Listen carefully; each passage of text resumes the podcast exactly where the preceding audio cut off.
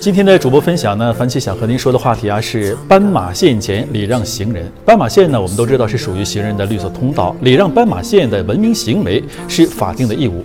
驾驶员文明礼让斑马线的现象，我们可以说随处可见，斑马线上的交通事故也就明显减少了。但是啊，还得说，仍有一些驾驶员是我行我素，在斑马线前呢和行人是争先抢过，他们不减速不礼让。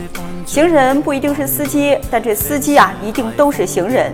行人成了司机，就要记着，斑马线上行走的可能就是自己和家人。将心比心，尊重常识，遵守法律。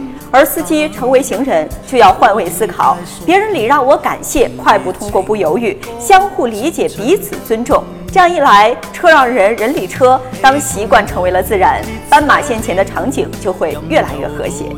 的确是这样，我曾经就有两次礼让的经历让我印象非常的深。有一次呢，是我把车停下了，这个行人他还没反应过来，我做了一个手势，请您先过。没想到呢，他是满面笑容的对我竖起了大拇指，快速通过了。另外一次啊，印象就更深了，那是在学校前面，呃，孩子们呃，在我礼让之后呢，是转身向我深深鞠了一躬。有了这两次的经历，可以说是坚定了我要做一个文明有礼驾驶员的信心。